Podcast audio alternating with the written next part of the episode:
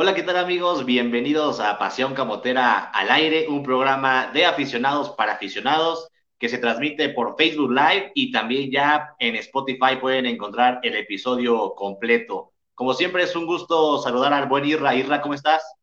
Gabo, un saludo, muy bien, un saludo a todos los que nos ven. Pues no muy contento, pero en general vamos bien.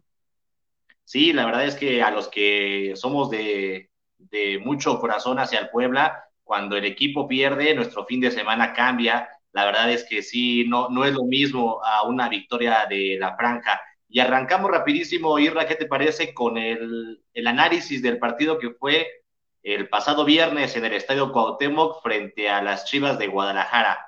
¿Qué nos, qué nos dejó este partido, Irra? Eh, nos expuso en varias situaciones, Gabo. Creo que eh, sí hace falta el, el jugador que supla Fernández. Eh, lo hizo de manera medianamente bien en el partido inicial, pero ahorita que no estuvo Tabó, sí se notó muchísimo esa ausencia. Y creo que también, por ejemplo, hay situaciones como que el Fideo Álvarez es mejor cambio que, que, que de inicio, le cuesta mucho los, los partidos de inicio. Eh, hay cosas que se salvan, pero en general creo que este Puebla que vimos contra Chivas se vio muy corto, se vio incluso físicamente, se vio lento, pesado. Entonces, creo que sí hace falta mucho trabajo en este equipo. Sí, la verdad es que, como bien lo menciona Sirra, el partido frente a Chivas evidenció algunas carencias del equipo poblano, como principalmente, yo resalto, que el plantel está muy corto. Es decir, se fue expulsado Tabó, eh, se fue expulsado Segovia, más la baja de Daniel Aguilar, y el equipo no encontró la forma, no, no encontró cómo eh, asentarse en el campo, eh, los cambios no funcionaron. Eh, creo que, que, queda claro también, como lo mencionas, que el Fideo Álvarez es un mejor revulsivo más que titular, a pesar de que el Arcamón lo mantuvo todo el partido, no pesó Daniel Álvarez, tanto que falló la primera y lo que pudo haber sido el primer gol para la franja y, y ir este, más tranquilo en el juego, pues la falla. Y también, Irra, no sé tú qué pienses, que creo que han fallado puntualmente los jugadores que habían sido demasiado importantes el torneo pasado. Es decir, me parece que Anthony Silva en el primer gol tiene mucho que ver. Es un disparo, si bien fuerte, pero muy lejano, eh, esquinado. El portero tuvo todo el tiempo para ver la trayectoria de, del balón y responde tarde ante el disparo de jugador de Chivas. Me parece que ahí Anthony Silva también en la jornada 1 falló frente a Monterrey en una salida mala por parte del, arquero paraguayo. Segovia se hace expulsar en el partido pasado. Me parece que los jugadores importantes que habían sido perfectos el torneo pasado, en este inicio están fallando. Sí, sí, coincido. Anthony se equivoca en el gol de Chivas. Es un tiro demasiado lejano. Eh, si él da un paso más a la izquierda, aunque le bote el balón, o que se le mueva el balón, porque se le movió al final, sí, pero debe de haber dado un paso más para evitar esa, esa situación. Y es un portero muy experimentado que, que, sí, sí se le tiene que marcar como una, como una equivocación, ¿no? Eh, lo de Segovia, eh, sí, la verdad es que, que la ausencia pesa. Eh, Dani Aguilar, bueno, está lesionado, ha pesado mucho. Y creo que, creo que lo que se salva de este Puebla pues es Aristeguieta. Aristeguieta da un partido muy bueno. El vikingo peleó todo el, todo el partido. De hecho, es quien mete el centro para, para Fideo en la primera jugada, la volea que falla, que creo que, que es un jugador con mucha técnica y pudo haber empalmado mejor el balón, que pega muy suave y eso facilita el trabajo del portero de Chivas. La verdad es que este Chivas no presentó mucho y nos ganó. Esa es la situación, ¿no? Exacto, qué bueno que tomas, que tocas ese tema, Irra, porque eso es, eso es parte eh, fundamental del análisis, ¿no? ¿Qué equipo te gana? Vamos a ver, Chivas con muy poco, vaya, casi nada, te gana 2-0 en tu casa. Ese es el análisis profundo que se tiene que hacer. ¿Qué hizo el rival para que te pasara por encima? Y si el rival hizo poco, nada, y aún así te gana, eso quiere decir que tú como equipo diste prácticamente nada el equipo nunca encontró salida, nunca encontró 5, 6, 7 pases. Eh, al arranque del partido se veía como que Puebla quería y proponía un poco más, pero a lo largo de los minutos se fue cayendo, se fue cayendo, se fue cayendo y Chivas te gana con prácticamente nada. El segundo gol es un golazo, pero que viene de una pérdida de valor en medio campo, donde Aguayé le da el pase al Papo Araujo y el Papo Araujo no logra controlar, se viene el contragolpe y finiquita el resultado para los de Guadalajara. También lo de Aristeguieta y eh, en, en, redes sociales yo a veces digo, en verdad vemos todos un fútbol diferente, no, no vemos el mismo partido. Aristilleta da un juegazo, a pesar de que no anota, a pesar de que tuvo muy pocas al frente, es un jugador que pelea todas, todas las pelotas. En la salida de Chivas se incomodó, no logró salir Chivas con balón controlado como él quería y solo Aristilleta estaba persiguiendo a los cuatro defensas. Eso habla del pundonor, del coraje, de la garra que tiene el venezolano él solo hizo cuatrapear y, e hizo que no saliera tan cómodo la defensa de Chivas. Es un jugador que nos va a funcionar mucho, pero siempre y cuando Irra, no sé si coincides, no le llegaron balones. Por fuera no hubo juego de, la franja. Sí, lo que pasa es que Aristeguieta tiene que salir demasiado, baja demasiado a buscar balón porque no le llega nada. Esa es la situación, y, siempre ha pasado, ¿no? Que si, si tu centro delantero está bajando tanto, es por un motivo, porque no hay balones, porque no le llega juego. Entonces baja a buscar juego. Y, y sí, coincido, es la primera, la primera defensa, el primer jugador que aprieta, que muerde, y lo hace muy bien. Eh, se mueve bien, o sea, sí, está bien, me parece, y me gusta que no sea un centro delantero tan estático, que no tenga que estar tan clavado, me gusta que se mueva, pero tampoco está bien que baje a más de media cancha a buscar balón. Ese es el punto que, está mal en, el concepto de juego de Puebla, que tu centro delantero tenga que bajar atrás de medio campo a pelear balones, a buscar balones, cuando no, cuando no, no es una jugada que te, que te, esté pidiendo ese sacrificio, ¿no? Que a lo mejor es un contragolpe y él, y él está cerca, bueno, bajas y ayudas, pero lo estuvo haciendo constantemente, constantemente, y eso desgasta mucho al jugador, y, y, creo que lo que tú leíste en, en, redes sociales es que nunca estaba en posición, es que nunca, nunca le llegó balón, ¿cómo le va a llegar? Pues nunca va a estar en posición si no le llegan balones y tiene que bajar a buscar balones. Ese es el verdadero análisis del juego de Aristeguieta. Da un juegazo porque pelea todas, porque tapa la salida, porque provocó jugadas de gol, de video, y buscó, buscó, pero no, no encontró el, el, balón en su zona porque nunca le llegó. Sí, y esa jugada que mencionas de, del video Álvarez muestra otra parte del sacrificio de Aristeguieta. Al no llegar eh, o no hacer largo el juego, eh, la franja, al no llegar por fuera, Aristilleta tuvo que, que botarse hacia la izquierda, ¿no? Tuvo que ir por un balón muy por fuera, muy fuera de su zona, logra ganarle a Briseño con un buen forcejeo, metiendo cuerpo, y manda el centro. Y llega Daniel eh, Álvarez a, rematar de mala forma frente al portero de, Chivas. Esto habla de que tu centro delantero, el que mejor va por arriba, el que mejor gana balones en el centro del área, tuvo que irse por fuera y él ser el que manda, manda el centro. Esto, estos son conceptos básicos que no se están, eh, no están funcionando en Puebla, como que tu centro delantero tiene que estar cerca del marco rival y los centros tienen que venir de otros jugadores. En esta jugada evidenció que todo fue al revés. Aristilleta tuvo que ir por la banda, él mismo mandar el centro y Daniel Álvarez alcanzó a cerrar. Esto muestra que falta trabajo, eh, más que en Aristelleta, en, en los medios, ¿no? En, en, el medio de contención, el que es adelantado, y los que van por fuera, tanto Corral también como el Papu, que son los que por lo regular desdoblan, tienen que, acompañar más la jugada para que Aristilleta pueda estar en su zona y así eh, causar más peligro. En general, creo que es uno de los peores jugadores, peores, peores perdón, este, partidos que le he visto al Arcamón. ¿Coincide, Sirra? Sí, sí, y de hecho mucho, mucho se nota en los cambios. Cuando mete a Memo Martínez, eh, la situación, creo que, creo que ese cambio no fue una solución, porque seguía sin haber balones, seguía sin llegar a los centros. Entonces, creo que, que el movimiento de Memo, eh, si lo vas a hacer, es porque prácticamente de inmediato vas a, vas a hacer un par de cambios más que te van a meter peligro y que van a hacer que metan centros. Entonces creo que ahí estuvo mal el cambio, a mi parecer. No soy técnico, eh, pero lo, poco que conozco de fútbol creo que no le funcionó por esa situación. Eh, y ya cuando mete al, brasileño, a y cuando mete a, a, Mauri, le faltan dos minutos al juego.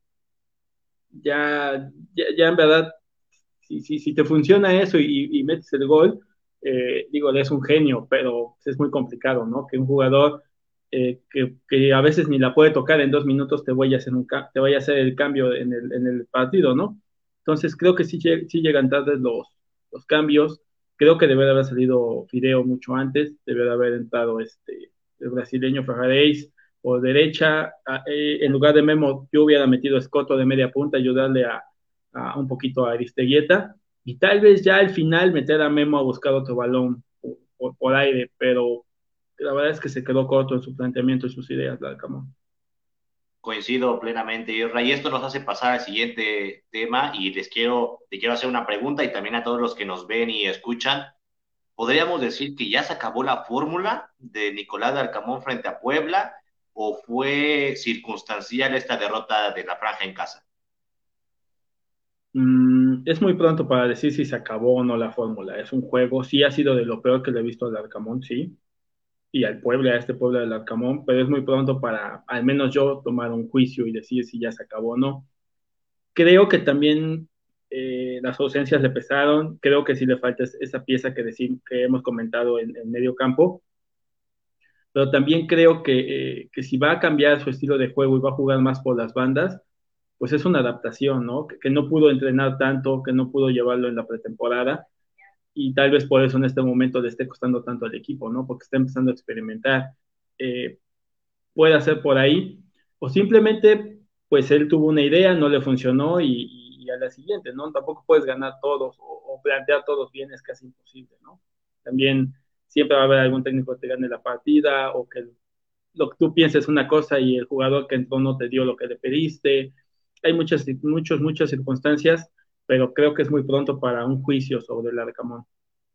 Así es, yo creo que tendremos que dejar pasar dos o tres juegos por ahí de la jornada 5, jornada 6, ya podríamos hacer una evaluación más completa, ¿no? De qué pasó, se desmanteló el equipo, el Arcamón se le acabó la magia, eh, los jugadores no están rindiendo, etcétera, etcétera, pero sí tendremos que, que, dejar pasar dos o tres partidos porque ahorita puede ser que también esté, esté pesando un poco la, la pretemporada, ¿no? Los, los, los, los, jugadores no tuvieron una pretemporada correcta, no tuvieron partidos de preparación más que dos. Puede ser que estos dos o tres juegos le cueste trabajo al equipo envanar, eh, engrasar las piezas y poder funcionar. Pero es importante, más allá de esto, más allá de esto, es importante sumar, ¿no? Si bien no te están saliendo bien las cosas, eh, aún estás adaptando a algunos jugadores, un nuevo esquema, es muy importante no, no dejar de sumar aunque sea empates o, qué mejor que victorias, porque los equipos Irra que están eh, peleando el descenso arrancaron bien este torneo. Mazatlán, Atlético de San Luis, Atlas, están sumando de a tres, entonces esto podría complicar al, al Puebla en temas eh, económicos, más que descenso, pues económicos, ¿no? Porque se pagará o se puede pagar una, una multa. Entonces, si ahorita están saneando finanzas, Imagínate lo que significaría, Irra, que tengas que pagar una multa de 120 millones. No, sería un fracaso total porque saneas finanzas, pero en menos de un año o en un año pagas 120 millones, que es más de lo que te acabó entrando tal vez por los jugadores que vendiste. También, también hay que considerar lo físico. Lo físico es bien importante en un torneo de fútbol. Yo los vi físicamente no al 100, eh, por ejemplo, Aristeguieta lo vi muy bien, pero bueno, él venía de Copa América, él estaba en competencia. Él sí estaba en competencia. Ahora, yo no supe exactamente la lista de jugadores que tuvieron COVID, pero aunque ya estés vacunado, creo que sí te merma físicamente el volver a tener el, el, el, COVID, ¿no? Entonces, eso también puede estar pesando en el equipo, que físicamente no todos estén al 100, que te, te canses muy, muy fácil. No deja de ser una, una enfermedad que ataca los pulmones, ¿no? Sea leve, sea, sea como sea, eh, puede, puede también ser un poquito de factor que esté, que esté en este momento haciendo que Puebla se vea así, lo físico, porque normalmente un equipo como el de Puebla, al ser tan físico, al pedirle tanto sacrificio y tanto ir y vuelta y tanto presionar, cuando no lo haces bien, te expones. Es correcto, es, eh, en este equipo lo físico fue muy importante el torneo pasado, porque recordemos que en muchos partidos se fue abajo en el marcador, incluso con un hombre menos, y gracias a ese corazón, a ese desborde, a eso físico, logró empatar o dar la vuelta a los, a los partidos. Eh, vamos a leer un poco sus comentarios. Dice Luis Nando, yo al que no vi bien fue Anthony Silva, este juego no lo vi para nada. Sí, es lo que comentábamos al principio, Luis, que Anthony Silva eh, no arrancó muy bien el torneo, pero es un jugador experimentado y es un jugador que se va a levantar, que va a levantar la mano como el líder que es. Esperemos que eh, para la jornada 3 no hablemos otra vez de Anthony Silva, porque si bien se ha equivocado, también nos ha salvado de muchísimas. Muchos partidos se han eh, empatado o ganado gracias a sus, intervenciones. Entonces, en general el equipo no se vio bien, lo, físico sí coincido, yo vi a Diego de Buen fundido ya al, estar todo el tiempo en medio campo, en los últimos minutos lo metió como tercer central, lo vi fundido a Diego de Buen, Daniel Álvarez ya el último ya no, ya no llegaba a línea de fondo, Corral muy amarrado, el Papa Araujo también muy amarrado, casi no llegó a línea de fondo. En general, el equipo se vio mermado en lo físico y eso también limita a las ideas, ¿no? Ya no te dan las piernas para poder alcanzar un balón, ya no te dan las piernas para hacer un pique de 40 metros.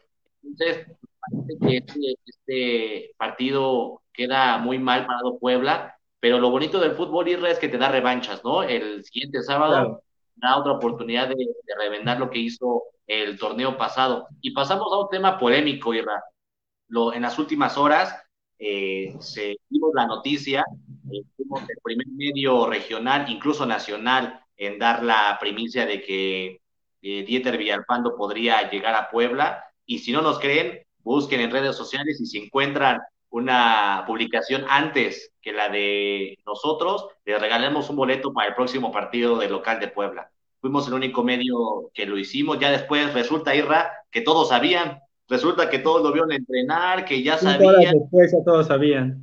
Exactamente, es lo, es lo bonito de esto que, que gracias a su preferencia nos esforzamos por siempre darles información verídica y oportuna. Eh, nos comentaban por ahí que Dylan es mejor que Dieter Villalpando y esto nos hace entrar a esta parte, Irra. Gracias, Alex, por tu comentario siempre atento de las publicaciones de Pasión Camotera.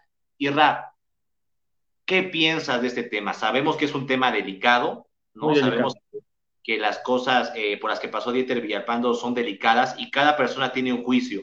Pero me gustaría saber qué opinas tú, Irra, y también ahorita leemos los comentarios de los que nos ven. ¿Qué piensas sobre la posible llegada de Dieter Villalpando? Mira, eh, vamos a empezar por lo que es el jugador y lo que te puede ofrecer. Dieter Villalpando es un muy buen jugador, pero estuvo seis meses sin competencia tal cual por el problema legal que presentó cuando estaba en Chivas. Eh, no sé si un jugador que estuvo seis meses sin competencia te pueda venir a hacer una solución verdadera a un equipo que necesita a alguien puntual, alguien que haga un trabajo muy específico en medio campo. Eh, por calidad puede ser la solución, pero por el tiempo que estuvo ausente de las canchas, eso es lo que me hace dudar. Ahora vamos al tema ya un poquito personal. Mm, desconozco la situación legal del jugador, me imagino que ya se solucionó porque está sonando venir a Puebla, porque por eso sale de Chivas. Eh, me imagino que no procedió el, problema legal que tenía en una situación de abuso sexual o algo así, estaba la situación medio complicada y, dura. Este, entonces, si, la justicia no lo, castigó, no encontró elementos, pues nosotros, al menos yo no puedo juzgar a alguien cuando la justicia ya lo hizo y no encontró elementos para castigarlo. Entonces, el jugador puede ser bienvenido, a mi parecer. Si es la solución o no, eso es lo que nos importa a nivel deportivo y creo que, tiene un asterisco para mí el, traer o no a, este jugador, porque seis meses es mucho tiempo sin competencia. Sí, yo creo que, y coincido contigo plenamente, Ray, que qué gusto escuchar esos comentarios diferentes, ¿no? Porque a fin de cuentas volvemos a lo mismo, cada quien tiene una opinión sobre, sobre este caso, ¿no? Sobre lo que vivió legalmente Dieter Villalpando y es respetable. A mí, la principal motivo por el cual podrías poner un pero es lo futbolístico, ¿no? Como tú lo mencionas, viene de un parón, no sé si pueda ser la solución, porque hoy Puebla ya no busca o ya no puede llegar un jugador más del montón, porque de esos tenemos varios, Sierra tiene que llegar alguien que marque una diferencia y cubra el espacio de Omar Fernández. Si bien es difícil, creo que por las características de Dieter Villalpando, él podría ser ese jugador. Recordemos su, pasado en Necaxa, un torneazo. En Chiapas también fue de lo más importante en Chiapas. Y en Chivas empezaba a hacerlo, empezaba a tener minutos cuando vino todo, todo este problema que, que mencionas. Entonces, por lo que pueda llegar a ser, sí. Por lo que es hoy, no lo sé. Creo que así podríamos resumir la parte de Dieter Villalpando por lo que fue, por lo que pudo ser o por lo que en su momento fue el mediocampista, creo que sí sería una buena opción. Por lo que es hoy, no lo sabemos. Eh, la parte otra que dices extra cancha, Irra, coincido completamente y eso me gustaría que los demás que nos escuchan también emitan un juicio y nos, y nos compartan su opinión. Eh, si la justicia ya hizo su chamba y no encontró elementos suficientes y lo declaró o lo va a declarar inocente porque no sabemos bien cómo está la situación, yo quiero pensar que para que él pueda jugar o esté considerado, tuvo que haber presentado el documento que acredite que está libre de cualquier acusación. Quiero pensar que así tiene que ser, porque si no Puebla y la directiva se meterían en un problema, pues ellos mismos, ¿no? Se meterían el pie ellos mismos. Entonces, si, si la justicia ya hizo eso, pues ¿por qué no darle otra segunda oportunidad a un jugador? Como toda persona merecemos una segunda oportunidad, eh, pues podría ser el, caso de Dieter Villalpando. Ahora, ¿valdrá la pena, Irra, lo que te pueda dar el jugador como futbolista? A toda la parte mediática, toda esta parte de juicios, también la doble moral a veces de la afición, tal vez, ¿valdrá la pena esta parte futbolística por todo lo que desencadenaría la parte extracancha del jugador? Eh, híjole, eso solamente el tiempo nos lo podrá decir a ciencia cierta. Pero en un equipo como Puebla, con, con, una situación como la que tenemos, con pocos jugadores con ese talento, tal vez para la directiva sí lo valga y por eso esté, esté en, esa posición Villalpando, ¿no? Eh, la verdad es que es bien complicado saber, porque no, no, no vienes de verlo. Cuando tú, tú ves un jugador, por ejemplo, si tú me dijeras un jugador el que tú quieras de, la Liga Mexicana que haya jugado el torneo pasado, te puede decir, ¿sabes qué? Pues creo que sí o creo que no, porque lo vi bien, lo vi mal, físicamente está acabado, está sobrepasado de peso, cualquier situación, pero con él desconocemos cuál es su situación física, no sabemos cómo esté, y eso es importantísimo, ¿no? Porque es un jugador que tiene, va a tener mucha demanda en medio campo, que tiene que ir y venir, que tiene que dar los tiempos al equipo. Entonces, Obviamente, como profesional, él debió de haber seguido entrenando por su cuenta, eso es lógico, él no debió de haber tenido un, parón en eso, pero no tienes este, competencia, y el ritmo de competencia es básico en el fútbol, siempre. Entonces, eh, creo que es una apuesta peligrosa para Puebla, pero si, si el jugador llega por un costo bajo y, te, y, te, da lo suficiente en este torneo, pues sería un, sería un ganar para Puebla, ¿no? Sí, eh, lo que nosotros sabemos sobre la situación de Dieter Villalpando son tres cosas. Una, llegaría gratis como agente libre, a Puebla no le costaría un solo peso más que arreglarlo de su sueldo. Dos, eh, ya no tiene, digamos, ese antecedente legal, al parecer se solucionó, al parecer no procedió, y por eso el jugador eh, podría jugar otra vez en la Liga Mexicana. Y tres, va a estar a prueba dos semanas, según lo que nos dijeron desde ayer, y hoy lo confirmó Nicolás Larcamón. Estas dos semanas va a estar entrenando con el equipo, va a estar eh, con el grupo. Larcamón lo va a ver y si cree Larcamón que puede aportar por encima del promedio de los jugadores que tiene, le podrían dar la oportunidad de firmar su contrato y quedarse en Puebla. Si ve que no va a ser una solución o que no está por encima en el nivel de los demás, le darán las gracias y no habrá Villalpando en Puebla. Esa es la situación de, de Dieter Villalpando. ¿Por qué, por, qué, ¿Por qué esta opción de Dieter Villalpando cuando podrías buscar otras opciones sin esta parte extra cancha, Irra? Lo que nos comentan es que se ha estado dificultando mucho este último refuerzo, desde la posibilidad del extranjero que tenían allá en Sudamérica, un jugador eh, importante de, eh, de, poca edad, se fue cayendo, se fue diluyendo y luego no pudieron eh, vender o conectar a Clifford Aboyé, entonces se cerró esa posibilidad y ya cuarto para las 12, busca uno en el, en el medio nacional, pero una, barato, dos, que no te cueste tanto y que, y que quiera llegar a Puebla, que no tenga un sueldo mayor y que no haya, no entre en planes del equipo rival, y, cinco, que no haya jugado un minuto para que lo puedas de fichar. Irra, del 100 se acota a tres o cuatro opciones, no las hay. Eh, compartimos lo que nosotros sabemos, en la baraja está el Nene Beltrán, de Chivas, jugador que no es tomado por en, cuenta por Bucetich. Está Dieter Villalpando como otra opción, la opción que se abrió al, al, al, cerrarse las otras. Y también está Marco Fabián Irra. Son las tres opciones que hasta el momento nosotros sabemos que hay en la baraja, en el escritorio de la directiva poblana. Nos cuentan que hay uno más, es decir, son cuatro las opciones de ese, sí les debemos el nombre, no, no, no llegamos a tanto, pero de esas cuatro opciones, Irra, contando tres, que sí son los que sabemos, ¿cuál opción crees que llega a solucionar el problema que tiene Puebla por la ausencia de Omar Fernández? Eh, es que, por ejemplo, el caso de Marco Fabián fue un fracaso en, en Juárez, ¿no?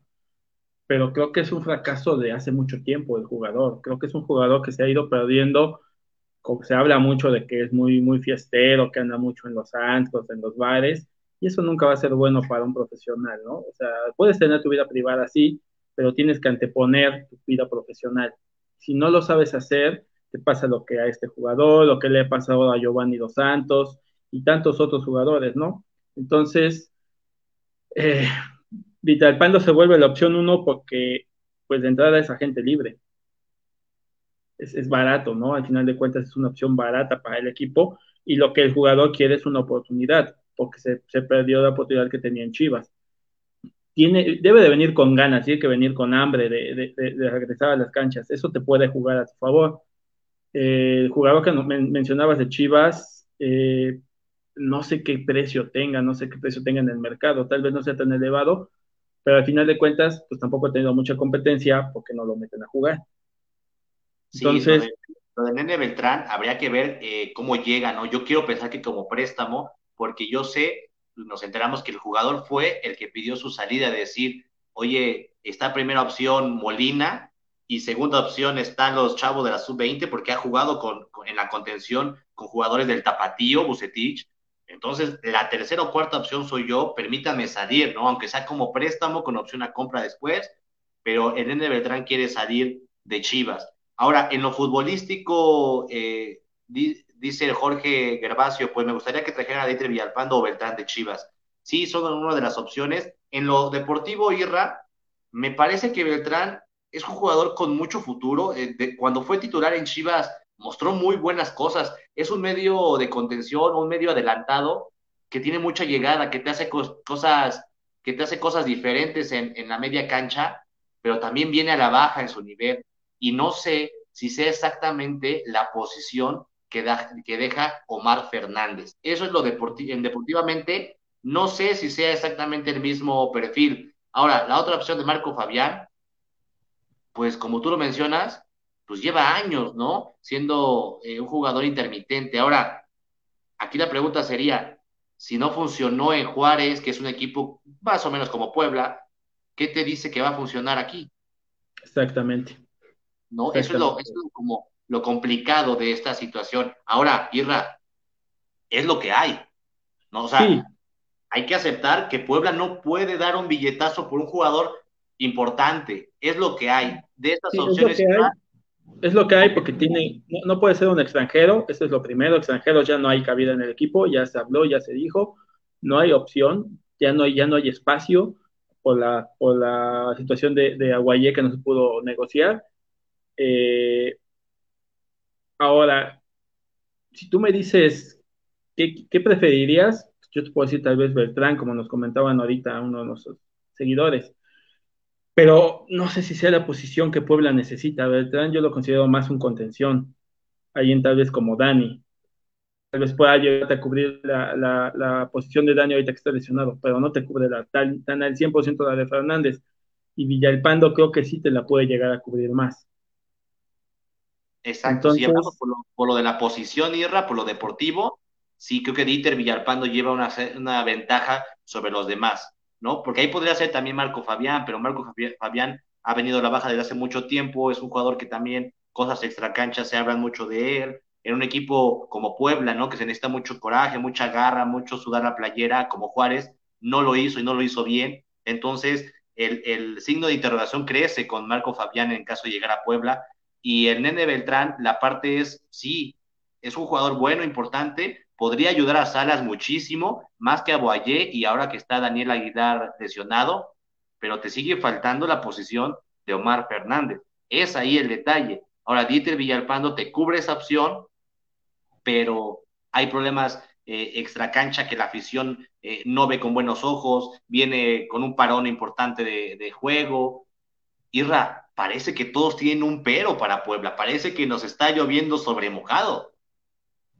Sí, sí, y ahorita nos comentaban que tomaran, podrían tomar en cuenta 20. Es una opción, ¿no? Creo que sí es una opción, pero no sé si un chico de la sub-20 tenga la capacidad de, de, cargarse un equipo encima. Tal vez es muy pronto para darle ese, ese papel. Yo lo que podría pensar con Sago es sí súbelo un poco, a, súbelo al primer equipo y dale minutos, dale dando minutos. Tal vez una mezcla entre Villalpando y Sago, que Villalpando te juegue la mayoría del tiempo y, ya después metes a Sago cuando ya el Pando físicamente ya no esté al 100, ¿no? Podría ser una opción. Pero bueno, al final de cuentas, deportivamente, si tú me dieras a escoger de esta baraja de, jugadores que me pones Beltrán, Marco Fabián y el Pando, o Sago, que lo acabo de meter en la discusión nuestro, nuestro aficionado, yo me iría con Villalpando, porque sí es la posición. Así es, ese es un punto a favor de, de el exjugador de Chivas, que es, que es eh, en la posición de Omar Fernández. Dice José Juan Morales que habrá que ver quién es esta cuarta opción. Así es, puede, ser, puede ser que sea mejor y nosotros, nosotros estamos discutiendo aquí, Ra, y ese es el mejor o el más adelantado, o puede ser que como se acotó demasiado la baraja, es lo mismo, Irra, es, es parte del mismo perfil de los que acabamos de mencionar. Tú, Irra, si te preguntaran a ti, y te lo pregunto, ¿esto es responsabilidad de la no planeación de la directiva o fue circunstancial y se fue dando esta situación? Eh, en parte sí fue de la, falta de planeación de la directiva o del cuerpo técnico. Creo que, tuvieron tiempo suficiente. Ellos sabían desde hace mucho que se iba Fernández y se iba Ormeño. Ellos lo sabían perfectamente. Ya estaban negociados desde antes de terminar el torneo. Y creo que sí les faltó este, pues esa visión, ¿no? De a quién traes, cómo cubrir esa, esa, ese hueco tan importante. Porque al final de cuentas, Fernández era el motor del equipo. Era, era el que te daba totalmente los tiempos, quien manejaba el balón, quien, quien, quien se votaba, buscaba. Eh, era, era, un jugador muy, muy importante en la columna vertebral, ¿no? Entonces, creo que sí es una falta de planeación. También considero que se se les dificulta más la situación cuando no pueden negociar a, al, extranjero que querían sacar a, Boyer. Creo que eso fue el, punto en el que ya no supieron hacia dónde moverse.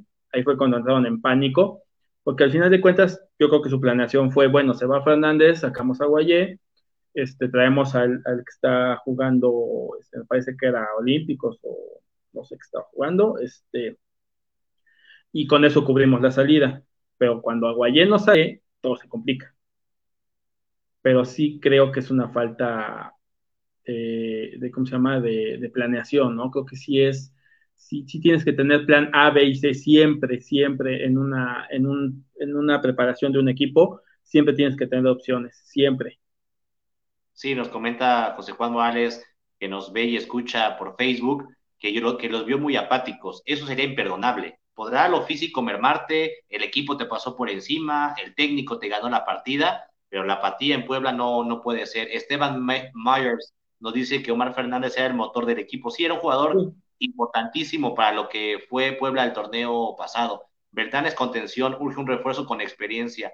Villalpando no estaría al 100. Así es, coincidimos completamente con lo que hemos hablado. ¿Quién era el extranjero que pudo haber venido? Se los comentamos en el siguiente, en el siguiente vivo, tal vez ya nos eh, podamos decir ya el nombre para que vean. No, no podemos exacto, para que vean más o menos qué podría haber llegado, pero hasta hoy, pues la baraja es corta, Irra, y ni modo, el torneo comenzó y se tendrá que buscar sumar puntos sí o sí, y esto nos hace entrar en el último tema ya para despedirnos. ¿Qué esperar del partido del sábado frente a América en el Azteca, Irra? Un partido muy complicado, una cancha que, pesa, que es complicada, un equipo de América que con Solari ha, ha encontrado un buen funcionamiento en general, aunque tiene bajas, no es espectacular, pero funciona bien. Solari los ha hecho funcionar. Eh, y es un equipo que se va a volver peligroso cuando, cuando lleguen sus jugadores que tienen en Olímpicos, ¿no? Y tenían Copa Oro. Creo que, que sí, que, Puebla tiene que ser muy inteligente. Creo que Puebla tiene que ir a, luchar noventa y tantos minutos. No puede dejar de luchar todo todo ese tiempo. Tiene que, que hacer mucho sacrificio, mucha pelea de balón, presionar alto al América, no dejarlo salir jugando y ser muy inteligente, muy inteligente, aprovechar todo, balón detenido, aprovecharlo al máximo y, tratar de, que ya con la incorporación de Tabó, de, Segovia, este, el equipo se, se, pare mejor y Tabó sea, aunque no es, no es su, trabajo como tal, sea el, motor de este Puebla contra América, como lo fue en el segundo tiempo contra, contra Rayados. Creo que Tabó es clave en este juego eh, y esperemos que Puebla pueda salir con, con, puntos del Azteca. Sí, lo, lo, lo, curioso aquí, lo que a mí me preocupa, Irra, es qué versión vamos a ver de Puebla. Porque en la jornada 1, con 10 hombres, con un equipo poderoso y en su casa, le haces un segundo tiempo increíble y sacas un punto de visita. Y después vienes a casa con un equipo también mermado que venía de perder, que no tiene a sus jugadores importantes y te pasa caminando por encima.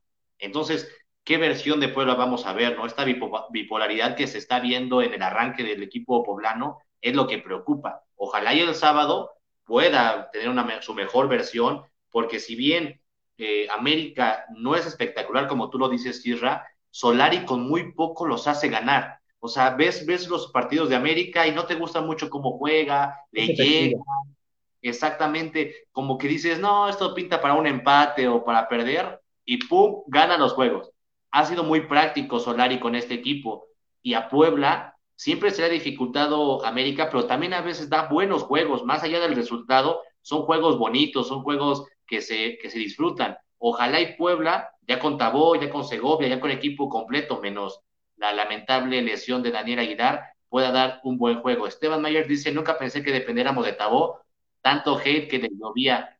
Coincidíamos, coincidimos, ¿no? Y al principio hablábamos sobre esto, que, es, que este, este jugador de los que odias o amas, muchos le, le llovía sobre mojado a Tabó, pero poco a poco, y qué bueno que con actuaciones ha logrado calmar a esa afición que le tiraba demasiado y será importantísimo lo que el uruguayo haga el próximo sábado. Irra, ¿qué marcador vislumbras para el sábado? Ya para irnos. Eh, mira, yo, yo espero que Puebla no sea, no se empiece a tomar este papel de que cuando estás de visita y no tienes presión, juegues mejor, y cuando eres local y, tienes, tú eres el, obligado, empiezas a jugar así como lo vimos contra Chivas. Eso es lo único que espero de este equipo en este momento. Y yo creo que si Puebla eh, es inteligente, se puede traer un empate o hasta una victoria. Creo que Puebla puede ganar, pero lo voy a dejar en un 2-2. Sí, coincido que este partido, más allá de las circunstancias, eh, es, es, rescatable, se puede sacar puntos importantes de la Azteca. Yo también coincido en un 1-1, eh, un empate bueno, donde el equipo ojalá y juegue bien, y si es una victoria, pues mejor. Irra, nos vamos. Muchas gracias a todos los que nos vieron y nos escucharon. Recuerden que a partir de mañana pueden escuchar ya el episodio completo en Spotify. Irra, gracias. Gracias, Gabo. Gracias a todos los que nos vieron y ojalá y Puebla venga con puntos de la Azteca. Así es, ojalá y el Puebla gane el día sábado allá en el Coloso de Santa Úrsula. Muchas gracias a todos. Chao.